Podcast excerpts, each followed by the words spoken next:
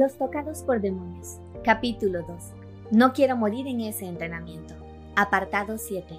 La canción de las armas. Se estaba acostumbrando a correr. Había días como ese en que incluso lo agradecía. Mientras corría por la selva no existía nada ni nadie. Los regaños de los maestros no llegaban a sus oídos, ni era tratada de manera diferente por Arete. Ahí no. Ahí eran iguales. Mientras tuvieran piernas fuertes y nudillos duros, serían tomados en cuenta. Areila pasó a su lado, con su acostumbrada sonrisa. Logró adelantarla. Dos días antes había intentado compartir con ella un pedazo de pan y José las había azotado ambas en el brazo, de lado a lado.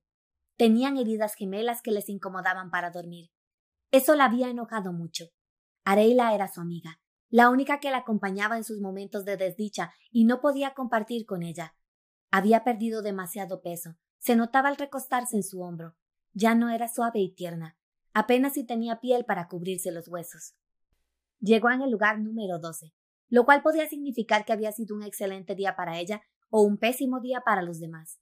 Se apresuró a golpear el árbol para terminar con eso. Le había encontrado un particular gusto a los estiramientos con la maestra José, pero quienes llegaban en los últimos lugares no tenían la oportunidad de realizarlos. Si se daba prisa, podía estar largo rato al lado de ella deslizándose de un lado a otro. Era buena en eso. Nadie se lo había dicho, pero cuando lograba sincronizar sus movimientos con los de la mujer, los demás dejaban su labor un momento y volteaban a mirarlas. Funcionamos como una, se decía y se sonrojaba. Allá en su aldea, Noel nunca había sido buena en nada. Era hermosa y con eso podría conseguirse un buen esposo. Eso era todo. Acá en la selva, sin embargo, ser bella era una cosa innecesaria y accesoria que a nadie le importaba. Ser fuerte, ser ágil, ser útil, eran los valores esenciales. Por eso ya Karen y Tenma se perfilaban como los favoritos de los maestros. Todo aquello que les encargaban lo hacían perfectamente. Eres flexible. La maestra la tomó de la cintura y la hizo doblarse hasta su límite. Solo tienes que aprender a usarlo a tu favor. Le agarró el brazo en el lugar vendado. Noel no supo si lo hacía a propósito o si era descuidada. Se lo comentaré a Karina. Podría ayudarte con tus armas. La figura de Karen se perdió con el destello del sol en medio del cielo, y el joven descendió con el ave entre sus manos, listo para cocinarla. Había sido un día pésimo. Casi ninguno había logrado atrapar las emplumadas presas que tanto trabajo le había costado conseguir a Goran. No sobrevivirían ni dos días como exploradores. Estaban en el campamento y él se quejaba a viva voz con los demás maestros. Noel se arrepintió de quedarse demasiado cerca de ellos. ¿Qué diablos está enseñando Borgias en la academia? Estos reclutas son inútiles. Siempre unos encima de otros sin poner atención. No se arriesgan, no saltan, no corren, no escalan. Deja ya de quejarte y dale permiso a Karen de atrapar más de una presa. Así al menos no se desperdiciarían. La maestra José lo señaló allá. Cocinaba su presa en el fuego principal. Noel es la peor. Goran la miró primero a ella y después a Arete. El maestro levantó la mirada de su libro. No ha atrapado nada. ¿Acaso le enseñaste algo? Si no fuera por Virity, seguro hubiera tenido que devolverla al Phantom Diamonds. Sus compañeros la miraron. Algunos se atrevieron a murmurar algo. Era cierto. No había logrado atrapar ninguna presa. Incluso cuando estaban de espaldas, éstas lograban percibir su presencia y escapar. El pan y la carne seca la habían mantenido con vida. Los consumía diariamente y apenas le quedaba un mendrugo para almorzar ese día. Se sentía inútil, y las palabras del gran sabio le pesaban más y más. Es más difícil para ella, pero él la defendió. Nuestra presencia es más fuerte. Pon a los demás en una esquina y a ella en la otra. No él seguirá siendo más visible para las presas. Simplemente es más un monstruo que los otros. Alguien se rió y Noel no pudo culparlo. ¿Quién iba a creer que ella, pequeña y diminuta cosa, pudiera ser más monstruo que Karen, quien trepaba a los árboles y arrancaba cabezas de aves sin pestañear? ¿Alguna vez has visto un monstruo de verdad? La risa había molestado a la maestra, porque te juro que si te muestro la forma espectral de Noel, no te reirás. Este no es lugar para discutir. Arete se encaminó al bosque y los ocutristes lo acompañaron. Hablemos en privado. Sus amigos lo siguieron. Karen y Oro compartían la misma hoguera. Uno de ellos cocinaba el ave que había atrapado y el otro pescado que encontraba en el río. A Oro le sobra el pescado, mientras los demás nos morimos de hambre. Los dos amigos comieron allí mismo, Observaron a su alrededor y dejaron los restos alrededor del fuego. Se marcharon. Noel aprovechó para tomar algo de esa comida. A pesar de las prohibiciones de ayudarse entre ellos, los maestros manifestaban un comportamiento muy diferente. Cazaban y cocinaban juntos. En sus ratos libres luchaban unos con otros para entrenarse y si el calor se había tornado húmedo, trepaban a lo alto de los árboles a jugar tablero. Era un juego de inteligencia y equilibrio. Ponían el tablero en una rama y se atacaban con las piezas. Pero si llegaba a haber demasiadas piezas de un lado, la base se desbalanceaba y todo caía. El causante debía buscar las piezas. José lo odiaba y prefería danzarle al sol antes que aceptar una partida de reto. La lección con Karina estuvo dedicada al filo gemelo, el arma principal de Noel. El maestro no había conseguido suficientes para todos, así que los dividió en parejas, excepto a ella, porque ella era la dueña de sus espadas. Noel nunca había poseído un arma. Sus espadas cortas, sin embargo, eran un objeto muy bello, de metal reluciente y afilado, con empuñaduras negras, pesadas y duras. Las mismas armas de mi maestro, pensó. Se preguntaba cómo él lograba llevarlas consigo. A ella se le dificultaba el paso cuando la hacían colgarse cada una a un lado del cinturón, y por eso las llevaba en el mismo empaque en el que él se las había entregado, inútiles. Un arma en manos de quien no puede usarla es inútil. Esa idea la alejaba de ellas. Karina dio una explicación de cómo el movimiento se basaba en el ritmo. Aplaudió para marcar la pauta. Les enseñó una secuencia básica que debían imitar.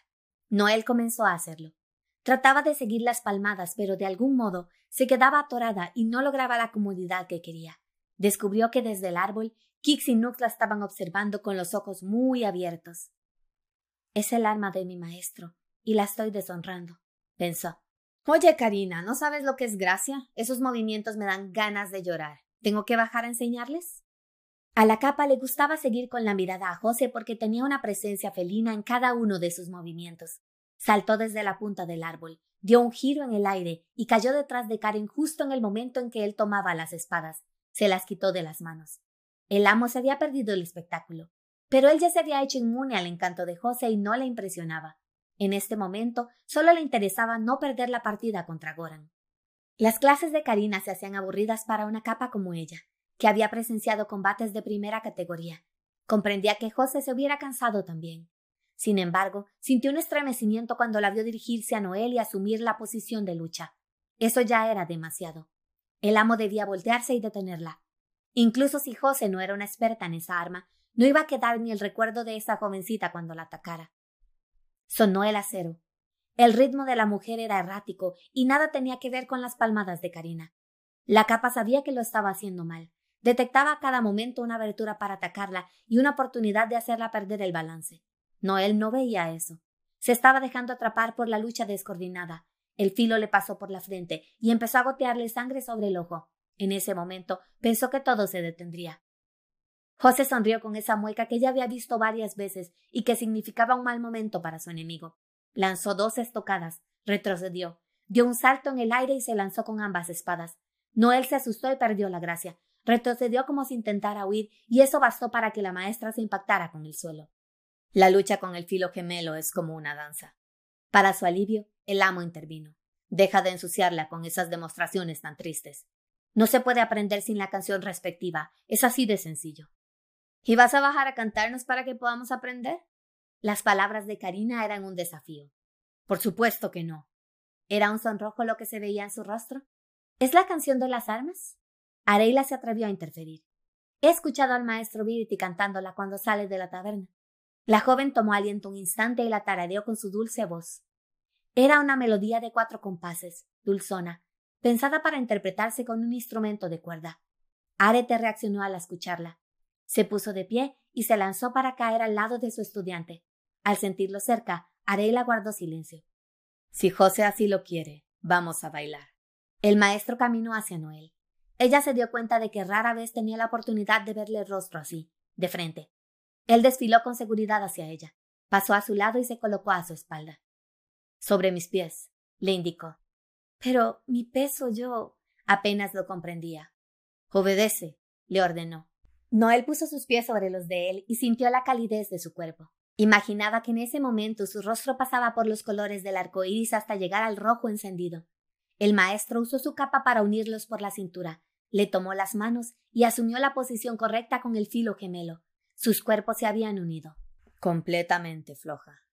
Su voz sonaba suave en su oído y no fue difícil derretirse. Él se movió con el ritmo y la guió.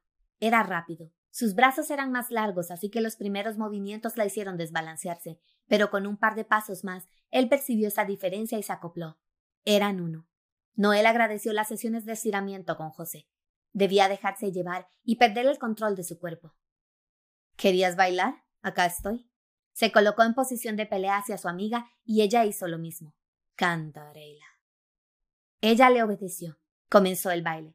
Noel dejó que sus manos fueran guiadas para cortar el viento y acopló su respiración. Sintió la vibración del acero y tuvo miedo. Se tensó. Perdieron el ritmo.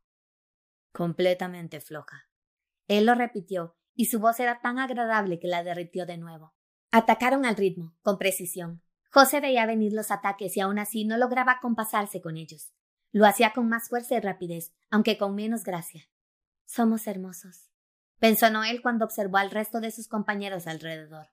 En este momento, el maestro y yo somos hermosos. El corazón le latía. Él saltó y ella lo dejó saltar.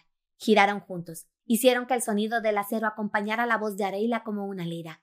Hirieron a José, en el brazo, en la pierna, en el costado derecho, en la cintura. Esquivaron cada uno de sus ataques. Necesitas el ritmo para luchar. Su voz era un susurro. Te vuelves uno con él para atrapar a tu oponente, y cuando ya lo tienes. Lo rompieron. Atacaron a la maestra fuera de compás. La espada corta salió volando por el aire y la diestra de Noel estaba empuñando el filo hacia el delgado cuello de su retadora. Rompes el ritmo y lo rompes a él. La pelea había terminado. Karina comenzó los aplausos. El maestro se separó de Noel como si nada hubiera ocurrido y se encaminó al árbol donde había dejado a media su partida de tablero. José estaba aún desconcertada. Bueno, ya vieron la demostración, a practicar. Formen parejas. Escucharemos a Reila para guiarnos. José se puso de pie y la miró. Hizo una ligera inclinación de cabeza antes de volver con sus compañeros. Noel sintió el toque de Ebur en su hombro. La estaba retando a luchar. Tomó la posición que acababa de aprender y respondió. La noche llegó y con esta el hambre. Había masticado el pan que le quedaba después del entrenamiento y ahora sentía que iba a desfallecer. Buscó alguna raíz alrededor del campamento, sin éxito. Se sentó en una roca. Escuchó cómo el paquete caía a sus pies. Levantó la mirada. El maestro era silencioso como un fantasma, pero estaba ahí, al frente. No dijo ninguna palabra y se marchó. Noel intentó llamarlo y luego recordó lo inútil que sería. Recogió la bolsa del piso y la abrió. Encontró carne, pan y un par de frutas desconocidas. Comió de buena gana. Me cuida, se dijo como esa vez cuando vino a mi habitación. Areila, su amiga no dormía aún. ¿Cantarías para mí? ¿Para poder entrenarme? Si volvía a bailar como lo había hecho esa tarde con Arete, él estaría orgulloso.